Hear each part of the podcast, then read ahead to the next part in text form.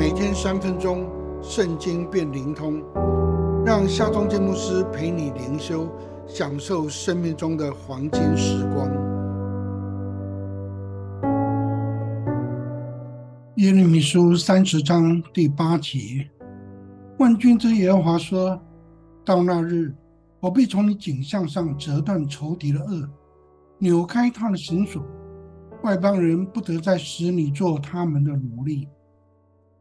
主前五百八十六年四月九日，巴比伦攻陷了耶耶路撒冷，圣殿、王宫、城墙都被拆毁，百姓被掳，西底家王眼睛被挖，被用铜链锁住，带到了巴比伦。亡国之痛如何比拟呢？上帝如此传神的描述说：“你去问问看。”可有男人曾经历过生产痛苦的吗？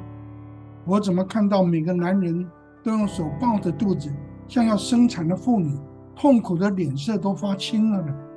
哀哉，这真是空前绝后的日子，是雅各遭逢苦难的时候。然而，慈爱怜悯信实的上帝，也立即宣告救赎的信息。上帝应许。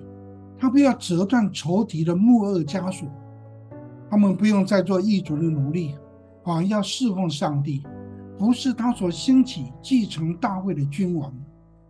当然，这同时也是指着弥赛亚的一员，万王之王基督要救赎我们，也成为我们所侍奉的对象。你曾经遭遇过什么样的苦难，或正在苦难之中吗？甚至痛苦的程度？